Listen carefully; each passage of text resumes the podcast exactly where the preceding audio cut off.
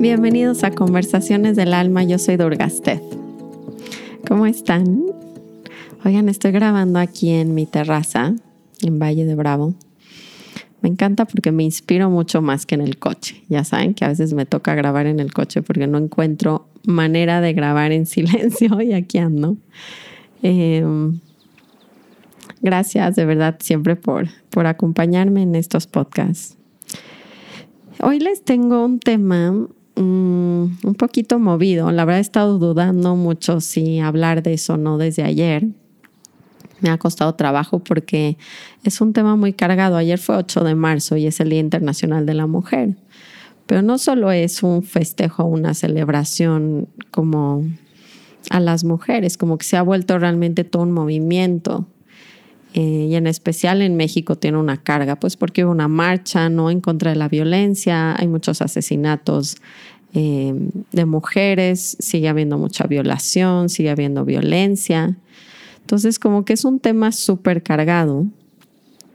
Y, y por un lado como que qué bueno que podemos hablar de estos temas por aquí, porque si no los hablamos, pues evidentemente como que cuál sería el punto de, vivir todo esto y cómo lo llevamos hacia el ámbito como consciente o espiritual, o qué quiere decir eso.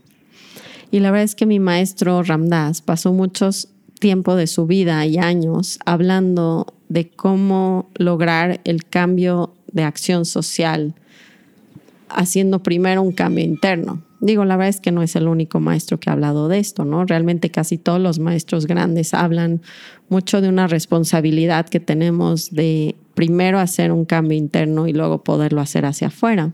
Pero se vienen como muchas preguntas para mí muy interesantes que quería platicar con ustedes hoy con completa humildad, porque no, no es algo que domine, ¿no? Pero es algo que me ha acercado y les voy a contar varios ejemplos que, que me han ayudado a entrar en esta perspectiva de estos grandes maestros, ¿no? De cómo podemos protestar o cómo podemos sí tomar una acción hacia afuera mientras seguimos trabajando internamente. ¿Qué quiere decir eso, no? ¿Qué quiere decir el poder protestar sin ver a los otros como un enemigo, sin tener una carga de enojo y de odio? Porque pues son temas muy importantes como que y se, y se polariza, no, ¿cómo se dice? se, se hace muy extremas nuestras diferencias, ¿saben? Se, se hace como blanco y negro, casi casi como nosotros contra el enemigo y empieza a haber mucha fuerza, pero esta fuerza a veces está cargada de mucho enojo, mucho miedo, mucha frustración. Y la pregunta de mi maestro y también mía es, ¿cómo pudiéramos hacer esto desde el amor y no desde el odio. Porque esa es la parte interesante en la espiritualidad, es que acabamos entendiendo que el otro no es el otro, el otro soy yo mismo, ¿no? Entonces, ¿cómo se aplica esto en realidad? algo como una protesta, un, ¿no? A, a, tener fuerza, a levantar la voz, o sea, todo este movimiento que está viendo que yo estoy evidentemente a favor de empoderar a las mujeres y de no sé, yo desde niña he sido muy extrema en lo que es justo. ¿Saben? Es como esto es justo y esto no es justo y la vida debería ser así. Y traigo mucha fuerza detrás de eso. Y, veo el riesgo que hay en, si no trabajamos lo suficiente en nuestra conciencia, en nuestra reactividad, en nuestro miedo, en nuestro odio, en nuestro enojo, acabamos siendo parte del problema en vez de parte de la solución porque esa energía, por más que tenga fuerza, también tiene muchísima destrucción. Entonces, para mí es un tema muy interesante, pero muy personalmente movido para mí misma, y se los expongo hoy. La verdad, les dije en Instagram, los que me sigan en Instagram, este, yo les dije que iba a hablar del amor y de un poco nuestra dependencia en nuestro estado emocional del amor, pero le he estado dando vueltas ayer, la vez que tuve un día súper movido, tuve que ir a México y no alcancé a poder transmitir en mi, pues en mis posts de Instagram, que es mi, mi punto de comunicación creo más frecuente, lo que quería decir de este tema.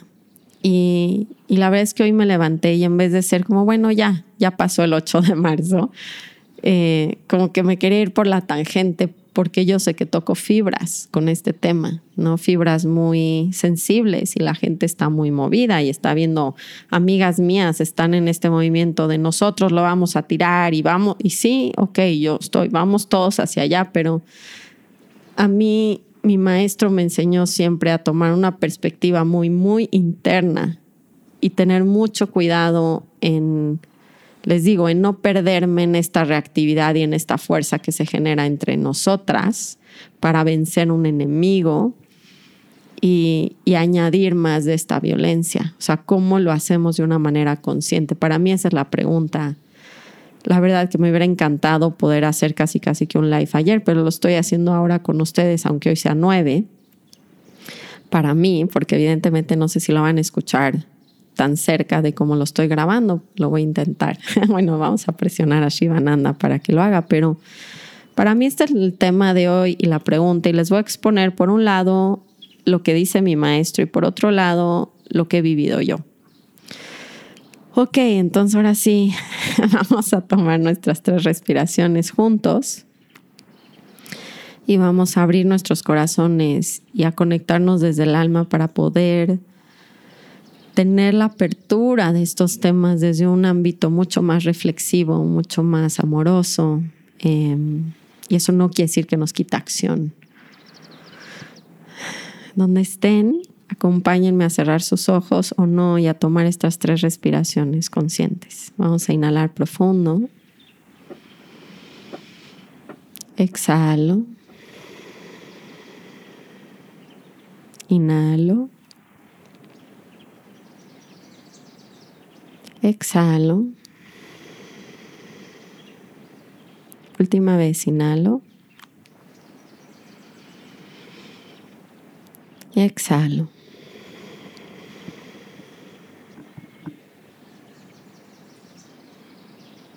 ¿Cómo podríamos protestar desde el amor y no desde el odio? Estaba escuchando un podcast de Ramdas que de hecho me encantó porque mm, yo, desde que yo conocí a Ramdas, como tuvo su embolia, hablaba muchísimo más lento. Evidentemente es una pausa muy grande y luego saca una palabra y luego saca una pausa y luego... Y a la gente a veces como que eso le impacienta y a mí me encanta porque mm, me da tiempo como de meterme en su mundo y su mundo es un mundo del alma, es un mundo donde busca mucho este espacio interno, donde no hay resistencia afuera a un apego de cómo tienen que ser las cosas. Y eso es una primera apertura que a veces no tenemos. La mente va como las cosas deberían ser así, las violaciones no deberían de existir, la violencia no se debe de acabar, no, estas creencias que son fuertes y son correctas, no, no me malinterpreten. Pero este mundo de él como que me da chance de ampliar un poquito mi mente y ver una posibilidad que casi nunca vemos en nuestra historia. Porque la manera de hacer un cambio social hacia afuera siempre ha sido desde esos apegos, miedos, por todo lo que ha pasado, ¿no? Por todo ese karma que hemos acumulado como sociedad y como humanidad. Entonces está escuchando su podcast lento. La verdad me hizo recordar mucho esas pláticas que tenía con él en Maui. Y le decían esta pregunta, ¿cómo podemos protestar desde el amor? Y contó una historia donde él se fue con Alan Ginsburg, que también es un maestro de meditación, y había una protesta y, los llamaron a, protestar. Y fueron, y dice él que en el alrededor de la protesta todo era muchísimo odio, ¿no? Como así se expresa él. Me encanta porque ya ni dice tantas palabras como expresiones, que estaba todo como afuera, ¿no? Y que este grupo de meditadores con Alan Ginsburg y él, como que decidieron sentarse en el medio de la protesta ir como adentro del corazón a buscar la paz dentro de ellos, ¿no? Como cómo podemos buscar esa paz en el momento, en ese instante, dentro de cada uno de ellos. y dice que empezaron como a irradiar una paz palpable. Y afuera la protesta seguía en el enojo y en toda esa historia, pero en ese círculo se pudo sentir y empezaron a irradiar eso hacia afuera. Y él dice que tuvo un impacto muy fuerte este tipo de acción en un ambiente como ese, ¿no? Entonces, mi pregunta aquí va a el poder que realmente le damos a estas protestas o a esta manera de comunicación, ¿no? De, de poder decir, aquí hay límites, esto tiene que cambiar, esto se tiene que transformar, o sea, esa conciencia, desde mi perspectiva, si no viene con una primera trabajo interno, trabajo de la sombra, o sea, todo lo que un poco habla Byron Katie de, este, de estas proyecciones, ¿no? No, no puede generar el cambio externo que estamos esperando. Porque sigue habiendo este maltrato, violación, internamente en cada una de nuestras mentes. O sea, como que a veces no nos alcanzamos a dar cuenta, y este ha sido mi propia experiencia, de la agresión que hay en mi mundo interno. Primero hacia mí y después a lo que está a mi alrededor. A veces no en forma activa, no en una acción. Pero el otro día me horrorifiqué de este juicio que tuve de una persona que venía al lado de mi casa y empezó a orinar al lado porque pensó, pues evidentemente que mi casa está como retirada, está en medio del bosque.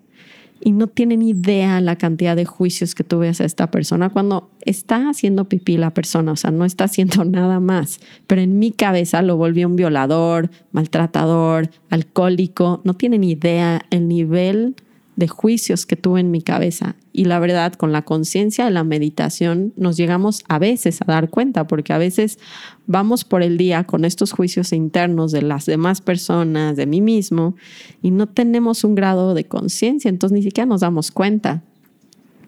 Entonces la propuesta de estos maestros, que a mí se me parece muy interesante, es que tenemos que trabajar en la sombra y al mismo tiempo hacemos lo que podemos para cambiar el exterior. O sea, no quiere decir que nos quedemos sentados meditando en una cueva hasta que se nos limpie la cabeza y entonces podamos tomar una acción. Pero para mí es muy importante no olvidar esta parte, como que todo el mundo habla de la protesta y de nos vamos a levantar y vamos las mujeres y nos damos fuerza como hermanas. Pero alguien alguien tiene que hablar de este proceso interno que no puede ser olvidado en el proceso, porque entonces acabamos siendo parte del problema en vez de la solución, con el odio, con nuestra propia proyección de violencia y de odio y de enojo y de miedo.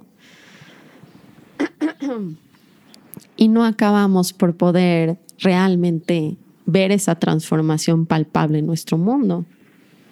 Porque no puede haber un cambio externo que no existe interno en cada uno de nosotros. Y aunque parezca más lento, aunque parezca que no es activo, aunque parezca que no tiene fuerza, creo que estamos subestimando eh, el poder que tiene cada uno de nuestros pensamientos en las personas, como lo vivimos, nuestra realidad y las acciones que tomamos hacia nuestros círculos más íntimos. Pero les digo, no hay que irse muy lejos, hay que ver cómo nos tratamos a nosotros mismos y el nivel de agresión o no que tenemos hacia nosotros. Em,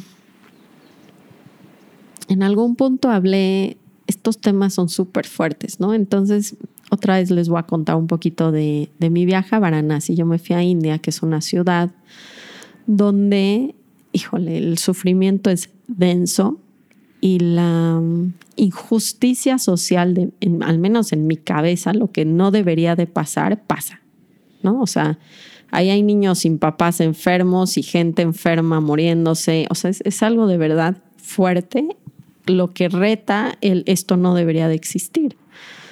Y mm, les contaba yo que fui como a ver las calles de esto y entonces regreso con, con Ramgiri, que fue mi maestro de, de ese viaje, y le digo, esto, esto es demasiado esto no debería existir y me la estoy pasando realmente muy mal y empecé como a sufrir y me dijo, es chistoso que creas que tu sufrimiento es compasión.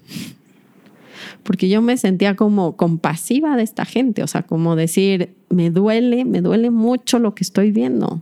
Me dijo, es muy chistoso que tú creas que ese dolor es compasión.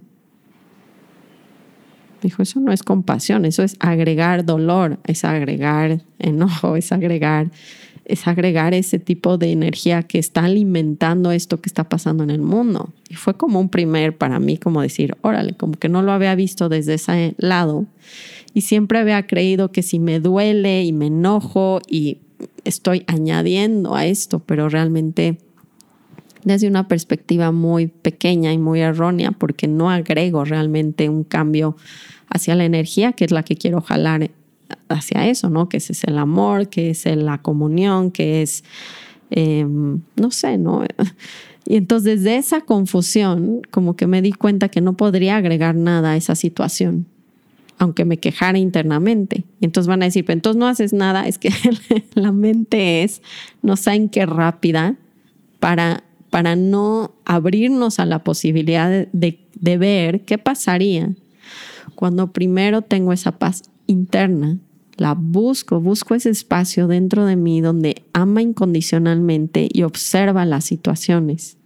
¿Y qué, tipo de acción surgiría desde ese espacio en vez desde el enojo y el odio?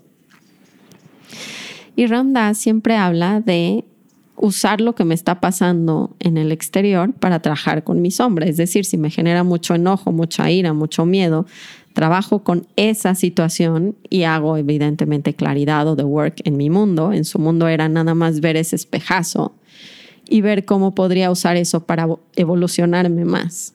Y tenía una frase que quería ponerles ayer, pero no me atreví en el Instagram por falta de tiempo, la verdad, de poder escribir un buen post que no generara una polémica contraria y errónea.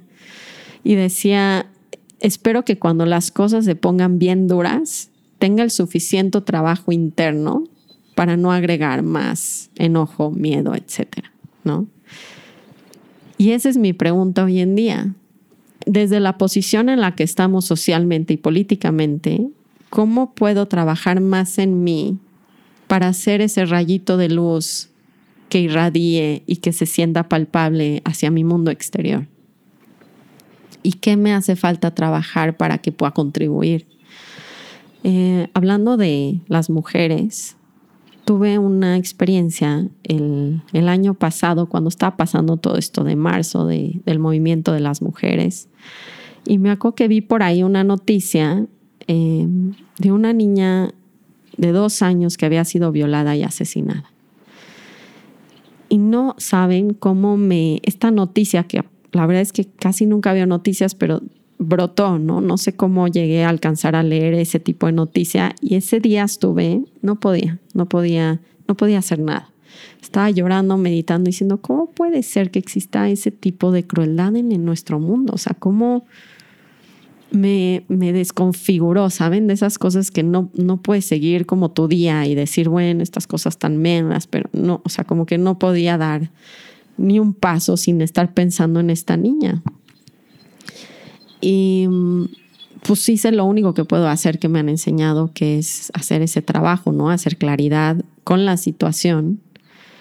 Y me sorprendió muchísimo primero la apertura de mente, que tenemos que entender de qué se trata, evidentemente, este planeta, que sí es una escuela, ¿no? Y que vamos todos tratando de evolucionarnos juntos, pero a través de mucho sufrimiento y de enseñarnos la locura de alguna manera para que podamos tener ese cambio de conciencia, para que tengamos una motivación tan fuerte después de ver a qué nos lleva una mente completamente sin observar. O sea, ¿qué nos lleva la locura de los egos? ¿A qué nos lleva la locura de tener, de darle todo el poder a nuestras mentes? Que nos separan, separan, ¿saben? Lo único, el, el problema principal del por qué existe toda esta locura es porque seguimos sintiéndonos separados. Seguimos sintiendo que el otro es el otro y que no tiene nada que ver con mi existencia. Y por eso puedo cometer grados de barbaridades que la mente a veces no, no llega a imaginarse. Pero si la, si la raíz de las barbaridades y la locura humana es nuestra cabeza y cómo nos hace sentirnos separados, se dan cuenta que alimentar la separación, aunque sean enemigos, o sea, es parte de lo mismo. Por eso les digo que tiene que haber un paro donde Ramdas decía, no puedes ir a luchar contra ellos mientras los sigas viendo como ellos y tú. O sea, si seguimos generando esa separación, somos parte del problema y no de la solución. Un ejercicio que me hicieron de niña, donde me quedó esto muy claro, muy fuerte.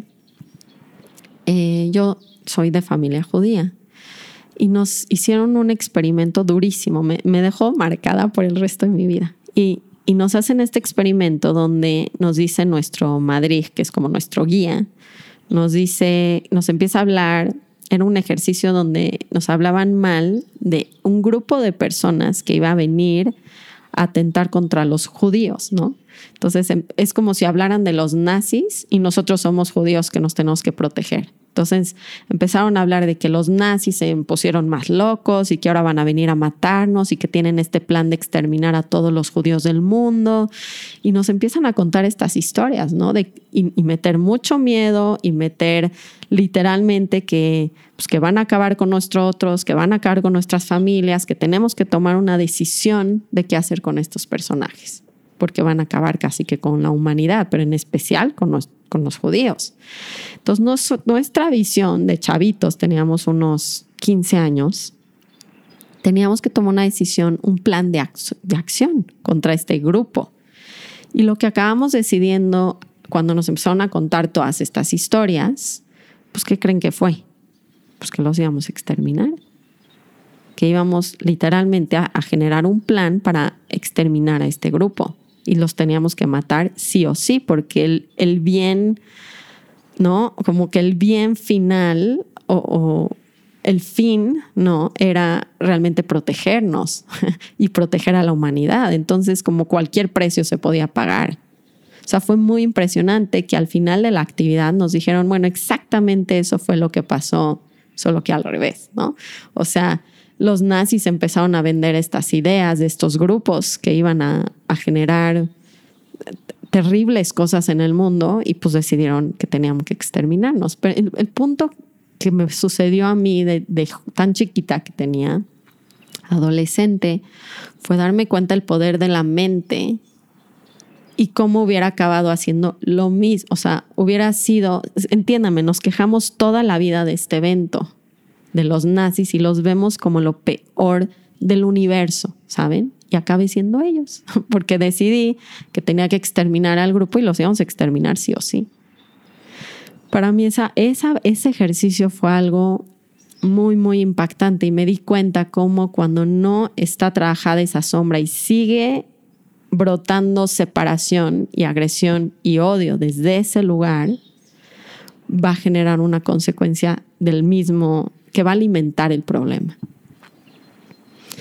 Entonces, eh, sí, la pregunta es, trabajamos internamente y al mismo tiempo desde esa claridad y desde la unión y desde el amor y desde esa luz, donde puedo ver al otro no como un enemigo, sino como un alma que está trabaja, que tiene su karma, o sea, actúa de la manera que actúa por los pensamientos que tiene. Esto no lo justifica. ¿Ok? Si hay gente que tiene que vivir sus consecuencias de ir a una cárcel, de, quitar el espacio físico donde veo a esta persona, o sea, a veces confundimos el proceso interno que tengo con la consecuencia externa que tiene que pasar.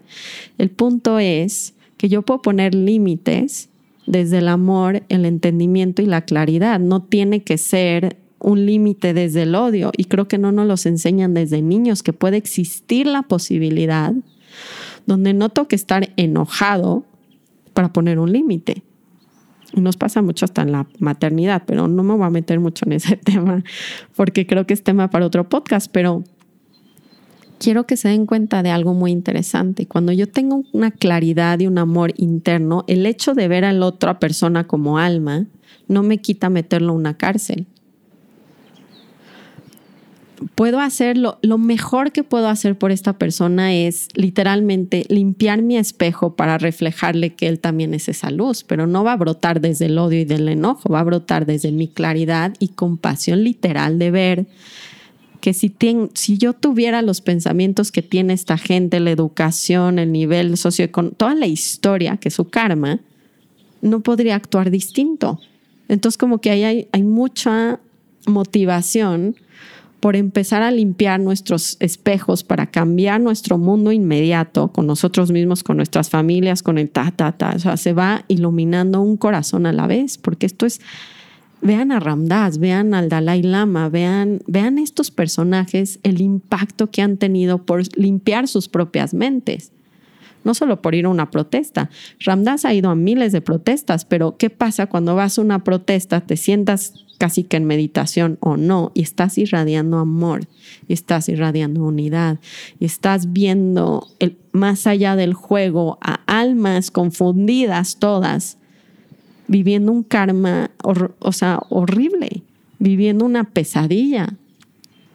Pero la manera de hacer el cambio más importante viene internamente y puedo poner un límite externo. Pero primero viene ese límite, o sea, esa conciencia interna de entender que no está viviendo enemigos. Porque mientras lo siga viendo enemigos, sigo siendo parte del problema.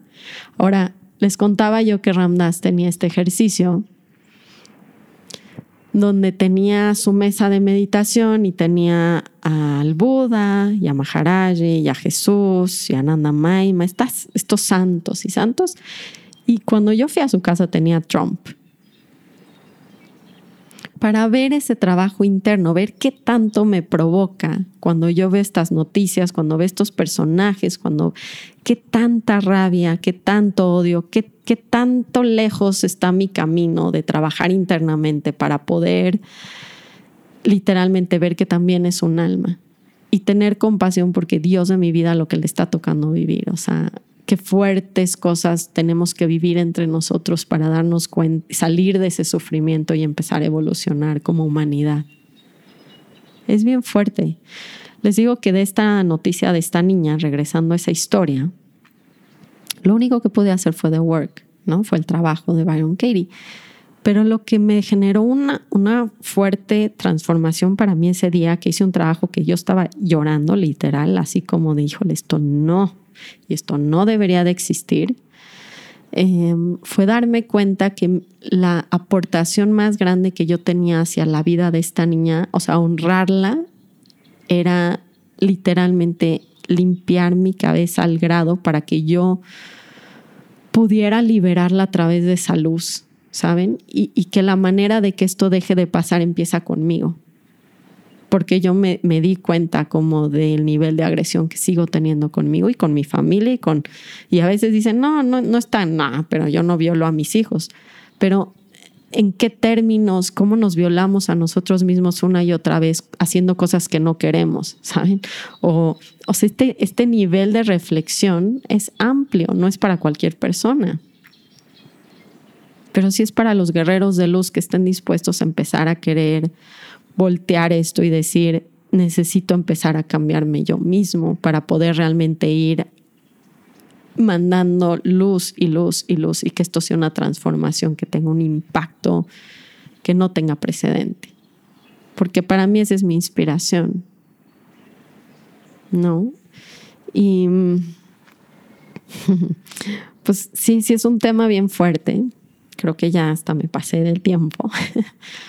Pero Quería dejarlos con esta reflexión, más allá de sentir que no es que estoy diciendo que no haya una protesta física, ¿no? Que no haya un cambio, que porque el otro día, y nada más voy a cerrar con esto, porque creo que estoy segura que va a salir esta pregunta, ¿no? De, que entonces no habría un cambio. O sea, de que si no hubiera un, enojo, un esto no está bien, entonces no habría un cambio pero más bien es tomar lo que está sucediendo, ¿sí? O sea, pónganle que mm, los derechos de las mujeres, ¿no? Deberían de existir. Y es claro que deberían de existir. O sea, cuando hay una conciencia que existe eso, no necesariamente tiene que venir con esa energía de nuevo de odio y de agresión. O sea, los cambios existen cuando hay una conciencia de ver nuestras locuras, de decir, es obvio, ¿sí? Que no hay una, que no somos diferentes por tener un género distinto, o sea, que nuestros derechos no deberían de ser diferentes por nuestros géneros. Es evidente que si hablamos y nos sembramos en el punto del alma, esto se vuelve evidente, pero para todos los grupos, ni siquiera para las mujeres para todos los grupos que no han sido tratados desde ese lugar. Y hay una acción que brota desde esa paz interna, ¿no? De podernos ver desde ese espacio. Sí va a haber cambios, o sea, como que la mente nos engaña a decir que si no hay ese tipo de energía no va a haber la transformación. Pero pues les enseño lo contrario con grandes personajes de nuestra historia, donde han podido hacer cambios monumentales, así universales, así gigantes de amor desde ese lugar, desde cultivar ese espacio. Entonces la mente nos engaña diciendo que si no sale esa energía no se va a generar, pero la pregunta es, ¿por qué no lo probamos ahora distinto? Y vemos qué nivel de impacto tiene en el mundo de nuestro alrededor. No sé, es mi inspiración, se los digo, no está trabajado completamente en mí, o sea, no es como que me siento en completa paz y entonces digo, ya desde aquí yo irradio paz y no voy a... No, no, no, o sea, me sigue doliendo, se me sigue cerrando el corazón porque siento que es a veces abrumador ver estas historias, ver el sufrimiento que hay, es inmenso, es inmenso, ¿saben? Es como a veces pareciera que no podemos vivir desde la perspectiva observando tanto sufrimiento. Pero me quiero entrenar a abrir mi corazón y no tener que volverme odio para generar una transformación. Y claro que nos merecemos todos ser lo mismo. O sea, es que ni siquiera es una cuestión mental, ¿saben qué pasa? Que cuando nos conectamos con ese espacio, ni siquiera es un claro que deberíamos todos de tener derechos, es obvio, ¿saben? Es como, ni siquiera es una pregunta, se vuelve, se vuelve una manera de vida natural y es la única, creo, manera en la que realmente va a haber un cambio donde dejamos de ver a la naturaleza también como parte de nuestro servicio, ¿saben? O sea, como cómo lo vamos a usar. Toda esta enfermedad que estamos viendo brota de una mente separada y de darle todo el control a nuestra razón. Nuestra razón lo único que va a hacer es cómo sobrevivo yo, se fija en el yo, y cómo uso lo que está a mi alrededor para esa sobrevivencia. Y por eso usamos a las personas, usamos a la naturaleza, usamos a las mujeres. todo está como al servicio de mi yo. Entonces, ¿cómo matamos esto a, escala gigantesca? Pues empezando a quitarle poder a esa mente que nos separa, que nos hace meter al ego. O sea, necesitamos habitarnos como almas para dejar de usar a la naturaleza y darnos cuenta de la conexión, dejar de abusar de las mujeres y darnos cuenta de la conexión, de las niñas, de los grupos este, minoritarios, ¿sí? De todo lo que está pasando con el movimiento de, de Black Lives Matter. O sea, necesitamos generar los movimientos, pero mi propuesta es que al mismo tiempo que se generen las protestas, los cambios, en la voz, se genere desde un trabajo interno ya hecho. ¿no? Porque lo que yo he vivido en mis relaciones es que cuando yo trabajo internamente y me acerco a Adrián, ya ni siquiera hay una energía donde se pueda pelear.